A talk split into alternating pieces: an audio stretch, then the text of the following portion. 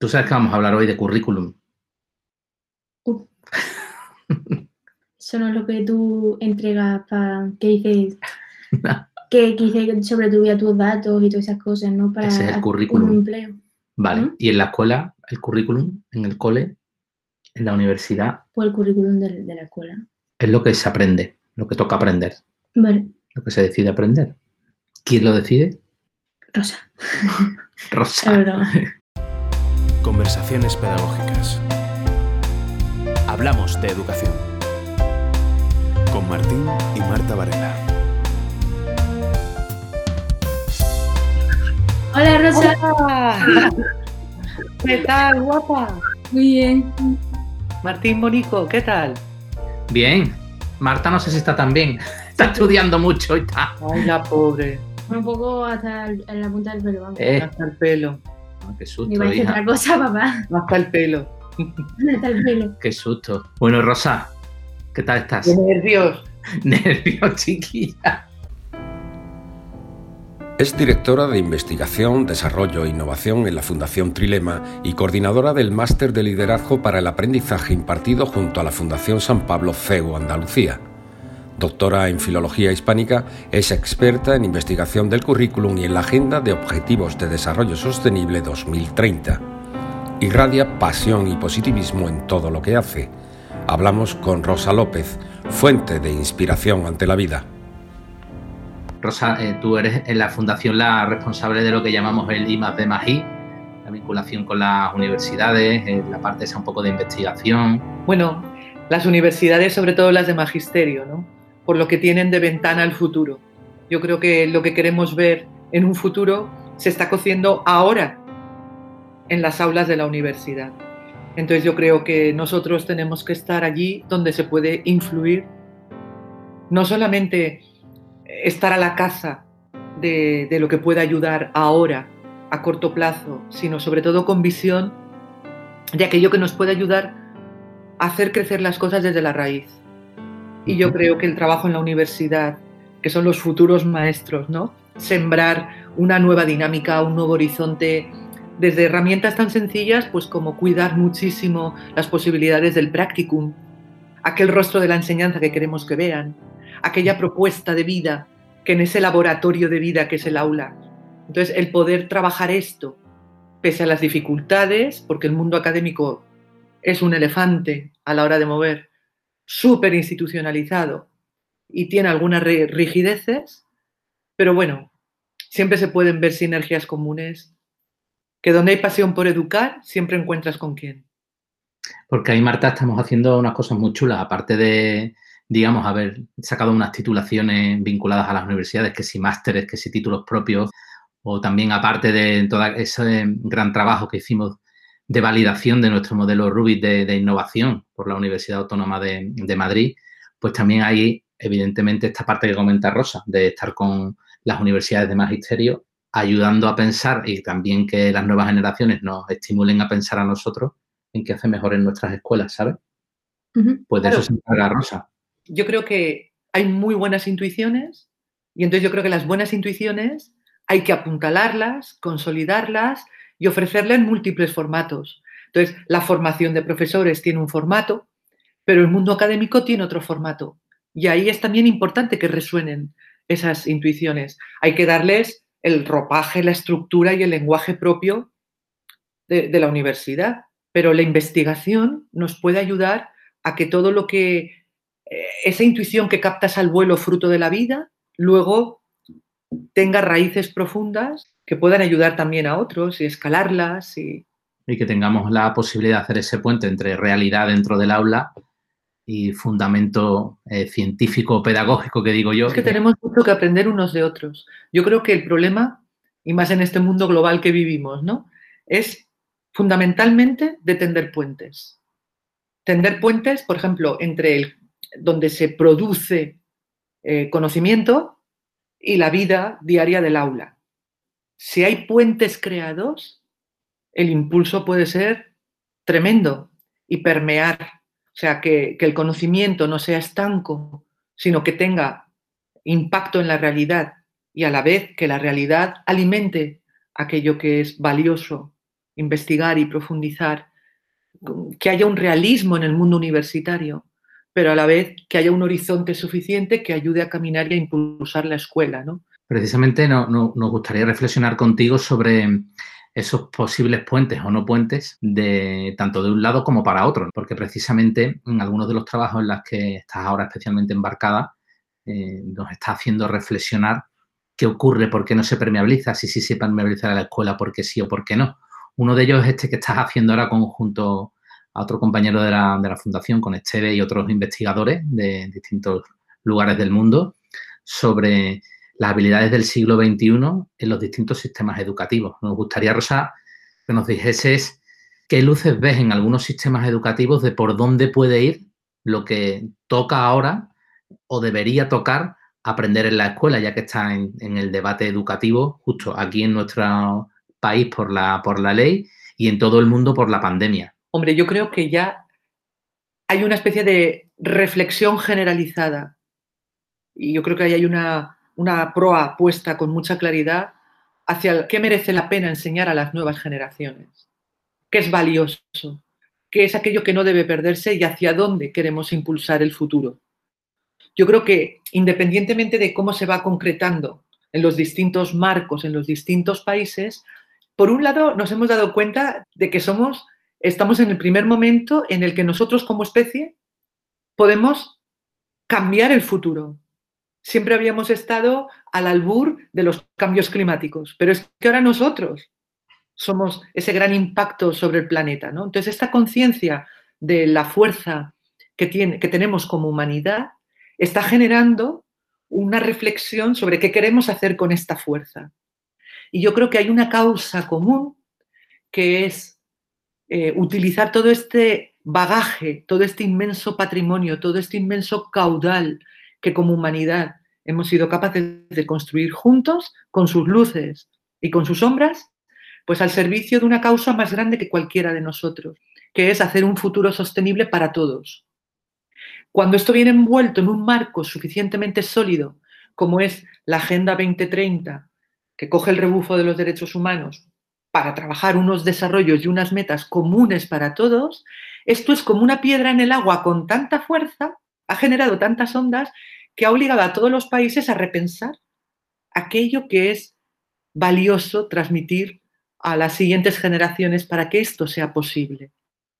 Es verdad que las concreciones en los países son muy distintas y ahí es la maravilla de la diversidad. ¿Y alguna que, especialmente te ha llamado la atención de que digas, esto se hace en este país y me parece interesantísimo? Países como Taiwán o como Singapur ya hacen una apuesta por la competencia global y por los objetivos de desarrollo sostenible. O países como Japón. Yo soy filólogo y me gusta mucho blujurear que se está haciendo chulo por, por los currículums de lengua. Pues fijaros, eh, cuando un país como Japón con toda su sensibilidad y con toda su, su manera de, de dibujar lo cotidiano, con este sentido de armonía con la naturaleza. Y te dibuja la asignatura de lengua, por ejemplo, dice, ser instrumental para cultivar el amor a la naturaleza y el cuidado de los otros, para alegrar la vida. Marta, una asignatura que nace para alegrar la vida. ¿Qué te parece? Pues depende de la asignatura, ¿no? a mí la, lengua me la alegra bastante. A mí que mi lengua la sintaxis no me pone muy contenta, la verdad. Fíjate, pero es que aquí se están poniendo acentos sobre las posibilidades de la lingüística que van más allá de lo meramente estructural, ¿no? Claro, lo que te dice es que la asignatura hay que enfocarla eh, para hacer a los demás. Claro, pero es que el profesor tampoco es que ponga mucho de su parte. Bueno, depende del profesor, ¿sabes? Pero es que generalmente a lo que has dicho, las nuevas generaciones no... Pero tú imagínate, Marta, que yo soy tu profesora de lengua, que podría ser, que podría ser, ¿eh? Y que como objetivo, en vez de enseñarte la morfosintaxis o que analices por ejes, por árbol, por bandejas o por tal, tengo como objetivo hacerte una actitud para desear noblemente, para que desarrolles espacios internacionales de cooperación, para que amplíes tu perspectiva Resulta que yo para conseguir esos objetivos tengo que hacer cosas en clase para que sea posible esto. para que tú aprendas esto, para que tú aprendas a desear cosas más grandes que tú y que utilices la lengua como medio. Yo creo que entonces sí que podría ser posible, con ese gran aliado que es la palabra ¿eh? y con ese gran potencial que es la capacidad de aprendizaje que tú tienes, pues poder hacer que la asignatura de lengua sea un medio para esos fines que buscamos tan chulos, ¿no? Ahí, Marta, tú has dado como una cosa importante que está detrás de ese trabajo que están haciendo Rosa y Esteve y esos otros investigadores, que tiene que ver con las habilidades 21, que es cómo trabajar en el aula, que lo que tú dices, que no solo tú, sino que todos los niños tengan esa posibilidad de mirar hacia adelante y de poner en marcha sus mecanismos internos para eh, lo que toque, bien sea estudiar como dice o bien sea hacer cualquier otra cosa. ¿Qué hacer para que en las escuelas eso se trabaje? Ahora, pero yo creo que Marta Rosa ha, dado con la clave de la que sería la lógica pregunta posterior. Aunque sean como grandes intenciones y casi la mayoría de los educadores lo, veamos necesario, incluso especialmente en los tiempos que corren, sin embargo se sigue dando un salto importante. Es como si le diésemos menos importancia a estas cosas. El ejemplo más claro, la competencia global y los resultados que han salido hace poco, en la que podríamos estar orgullosísimos. Por lo que ha salido de nuestra fotografía de nuestros alumnos. Y claro, es como de segundo orden, de segundo grado, no es lo prioritario. E-, ese salto, mm, ¿a qué crees que se debe? ¿Es la sociedad? ¿Son los profesores? ¿Qué pasa? Yo creo que antes de hacer ciertos aprendizajes, pues es necesario hacer ciertos desaprendizajes. Y nosotros, la educación es como un gran transatlántico que lleva muchos años en una inercia de concebir la educación como una adquisición de contenidos. Claro, antes de coger ese transatlántico y girarlo de rumbo, primero hay que parar la inercia. Y yo creo que ahora estamos en ese momento de sabemos hacia qué rumbo queremos caminar, pero aún no hemos conseguido parar la inercia de lo antiguo. Y entonces nuestra generación nos toca, la generación que estamos ahora en el aula, nos toca hacer de puente. Y a la vez que estamos aún en una inercia, estamos haciendo fuerza para parar y encaminarlo a la otra, para que tu generación, Marta, pueda ya conducir hacia este rumbo que buscamos nuevo y diferente. Pero hasta ahí, hasta que llegue tu generación a recoger el relevo, nosotros estamos en medio desaprendiendo a la vez que aprendemos. Esto como maestros. Ahora esto como sociedad. La sociedad está acogida a la lógica del producto. La lógica del producto es profundamente incompatible con una mirada global, con una mirada interconectada, con una mirada solidaria.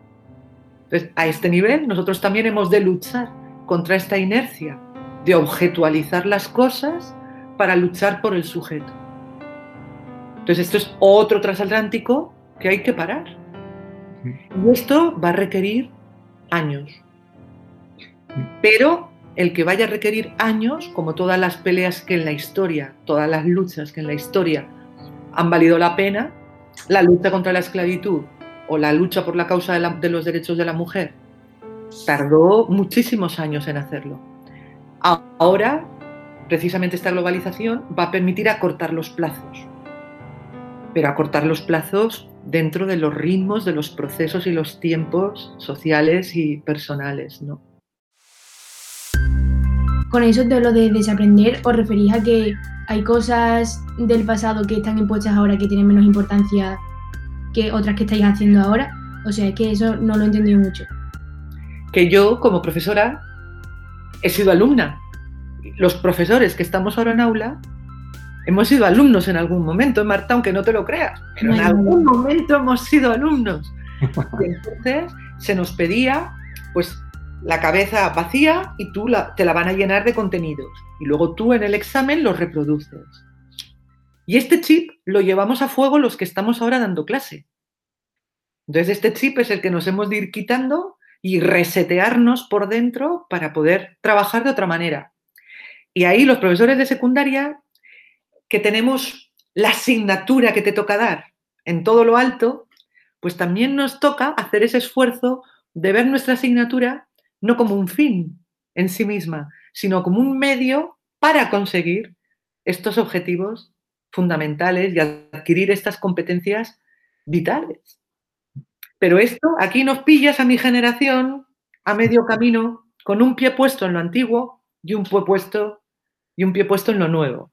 Porque hay a veces que el chip ese es muy difícil de quitar porque hay profesores que les es más fácil, yo qué sé, por un examen y ponerte una nota que hace cosas un poco más originales, ¿sabes? Claro, y además, tú, tú has dicho hay una cosa también importante, Marta, o sea, no es solo que estemos descubriendo que tenemos que hacer las cosas de manera distinta dentro del aula, sino que también los niños y las niñas pueden hacer las cosas de manera distinta para aprender mejor. Mm.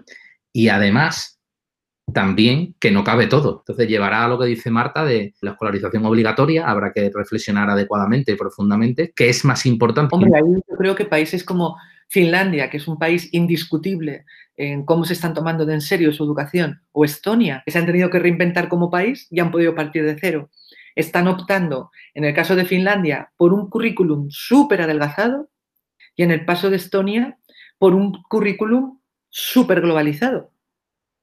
Entonces yo creo que ahí nos viene muy bien aprender de aquellos que están tomando opciones que sintonizan muy bien con los tiempos que vienen. Lo tenemos también muy cerquita a nuestros vecinos.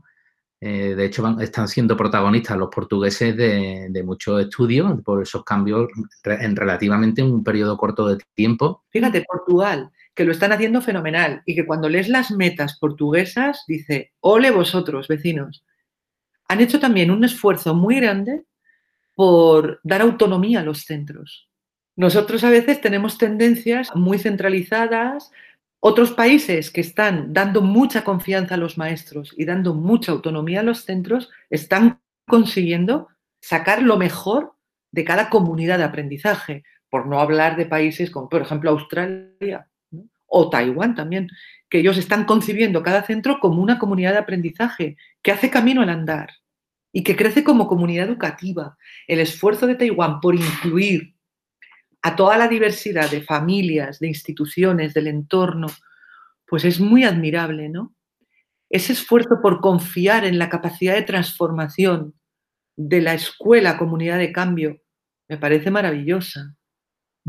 De hecho, tocas ahí uno de los escenarios eh, futuro, ya lo decían los estudios de la Comisión Europea, de la OCDE, sobre qué pasará con la escuela, que ahora incluso yo creo que se abre un interrogante profundo. Existir se supone que existirá, pero empezamos a imaginarnos que la escuela puede ser totalmente diluida o totalmente en la nube o, Marta, si tienes alguna pregunta, porque yo estoy, estoy, casi ya encaminándome hacia el final. He estado pensando que yo creo que a mí ya, por ejemplo, me queda poco y que yo eh, por los años que he vivido no he visto eh, muchos cambios así a, nivel educativo, que, está muy bien, pero, pero que yo creo que ya cuando se vayan a implantar más cambios, que a mí ya no me va a tocar porque yo ya voy a estar estudiando mi carrera y ya, ya me he quedado tarde, ¿sabes? Marta, Marta, Marta, no, no te compro, no te compro eso. ¿Qué entiendes por tarde?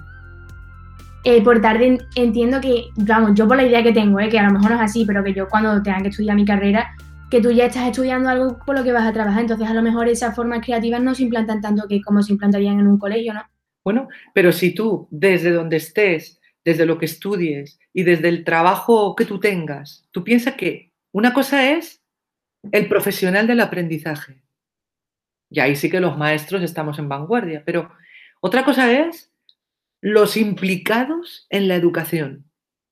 Y los implicados en la educación somos todos la sociedad en la que tú estás, en la que tú estás ahora y en la que estarás, cuando desde donde estés tengas esa mirada global, esa mirada capaz de poner en perspectiva, capaz de entablar relaciones de calidad con la diversidad, con el otro, desde donde estés, tú eres un agente educador.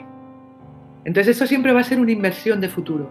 Yo lo haré desde el aula como profesional del aprendizaje, pero como madre, si lo eres, o como en la empresa que fundes o a lo que te dediques, tú ahí eres un agente educador de las futuras generaciones y tu impacto puede ser igual de grande que el mío. ¿Sabes? Por esto te digo que es importante que cada uno descubra ese horizonte para educar ese futuro que queremos ver. Unos desde el aula y otros desde donde su vocación les lleve. Mm. Por eso no es tarde. Ya. Porque es que yo, yo me pongo a pensar y digo, que a lo mejor no, no son todos los casos iguales, pero que yo, por ejemplo, en teoría, si me meto en una carrera que yo quiero, que me gusta, a mí me va a gustar lo, lo que estoy estudiando, pero por ejemplo, eh, en el colegio sí que es verdad que das todas las asignaturas y a lo mejor sí que te hace más falta así pues una forma más creativa o de, de dar las clases o mm, no sé, a nivel general, que tú ya cuando estás estudiando una carrera que ya sabes que es lo que, bueno, en teoría te gusta, ¿no? Aunque hay una cosa importante que también es educativa, ¿no? Vamos a tocar todos los resortes posibles para tratar de, de desarrollar las ganas de aprender en los niños y las niñas. Pero precisamente para crecer y para desarrollar la aprendibilidad, uno tiene que retarse a sí mismo y trabajarse sus no ganas. Si solo hacemos lo que nos entran ganas de hacer, eh, hay una parte nuestra que no se está construyendo, que tampoco se está educando, porque habrá cosas en la vida que no nos cuesten lo que nos gustaría que nos costasen, que es poco, sino que nos va a costar mucho. Bueno, Rosa, no sé si un poco a consecuencia de lo que hemos ido hablando durante la conversación, ¿cómo podemos ir produciendo esos puentes? ¿Qué resortes podemos seguir tocando para que se dé ese salto, para que apostemos con fuerza, bien sea por la competencia global, por el aprender a aprender, etcétera? Yo creo que tenemos muchísimo camino por hacer a muchos niveles. El problema es que los profesores no lo podemos hacer solo. Cuando hablamos de educar, somos todos. ¿no? Y yo ahí veo como muchos abismos. Creo que las familias a veces nos preocupa mucho que nuestro hijo pues apruebe el examen de morfosintaxis que te está llevando a maltraer Marta. Pero a lo mejor no nos preocupa tanto que nuestro hijo pues sea una persona profundamente insolidaria. Entonces yo creo que ahí eh, los padres tenemos que hacer un esfuerzo por reubicar bien las prioridades. Luego también mucha reivindicación por hacer ante las leyes. Las leyes tienen que poner el foco en lo esencial. Las leyes no solamente prescriben, las leyes educan y modelizan. Entonces, yo creo que una ley tiene que tener mucho cuidado en qué modelo de sociedad está vendiendo, más allá de en qué saberes está prescribiendo, porque lo está haciendo a la vez. Yo creo que ahí ese, ese valor educativo de las leyes tienen que tomar los gobiernos una conciencia clara de lo que hay en juego. ¿no? Y luego los profesores tenemos mucho camino también por recorrer. ¿En ¿Dónde voy a poner yo el foco? Cuando me sitúo cara a cara ante un alumno que tiene todo por delante y que simplemente mi presencia ante él ya es una propuesta de vida. Entonces, hay muchas reflexiones cruzadas, ¿no? Por esto yo creo que es importante, no sé, me quedaba impactada por esta pregunta que me has hecho, Martín, cuando, por ejemplo, vi que Australia, tres prioridades, ya que no sabes cuáles eran sus tres prioridades. Asia, la sostenibilidad del planeta y la cultura aborigen de nuestro pueblo. Y yo pensaba, ¿qué hay detrás de una sociedad que es capaz de poner el bienestar del Pacífico Sur, la sostenibilidad del planeta y el rescate de sus raíces como prioridades que permean absolutamente todo el currículum. Absolutamente hasta el último nivel de concreción y rubricado en tres niveles, desde infantil hasta secundaria. Y además de mantener esa tensión en estándares que te van acompañando hasta el final de tu vida. Y yo decía, ¿qué tipo de sociedad, qué movimientos ocurren? ¿Qué hay debajo de esto? Porque a mí me encantaría que como sociedad nosotros también fuéramos capaces de poner el bienestar, la sostenibilidad, nuestras raíces. Ojalá sepamos ser capaces de detectar todas esas melodías, las del ayer y las que nos esperan en el mañana, ¿no? Pues es que se queda uno callado escuchándote, Rosa, porque además lo, lo dices bien, profundo y, y bonito. Y creo que como cierre de horizonte y de este ratito de conversación, queda más que bien rubricado, nunca, nunca mejor dicho. Pues sí. Sí. Mm. Gracias por pasar este rato con nosotros, Rosa. Marta, ¿algo?